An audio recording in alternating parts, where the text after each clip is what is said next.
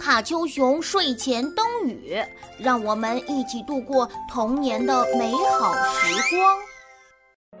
怪兽马克里，在遥远的斯堪纳维亚半岛栖居着一种名叫马克里的怪兽。马克里的整个面目与马很像，但是身材比马更大更高。它长着不相称的长脖子和一对竖起的耳朵。马克里以草为主要食物，不过当它在草地吃草时，身体则向后倒着，因为它的上唇长得很长。如果像其他食草动物一样朝前行走，那么长嘴唇就会把草蒙盖住。马克里还有四条不能弯曲的长腿，当他发困时只能站着睡觉。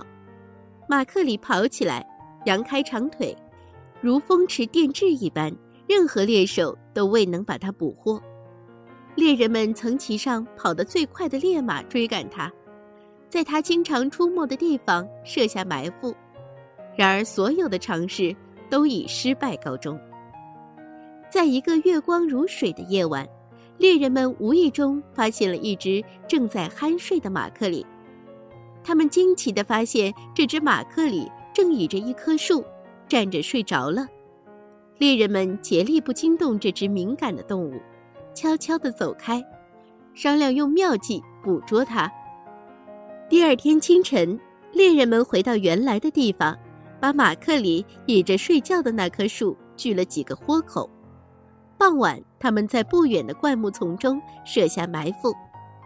太阳落山了，马克里来到自己熟悉的那棵树，跟平时一样倚着树干，平静地入睡了。然而，在他强壮躯干的重压下，被锯开豁口的树干一下子折断了。马克里也随着倒在地上，于是猎手们拥上去，逮住了盼望已久的猎物。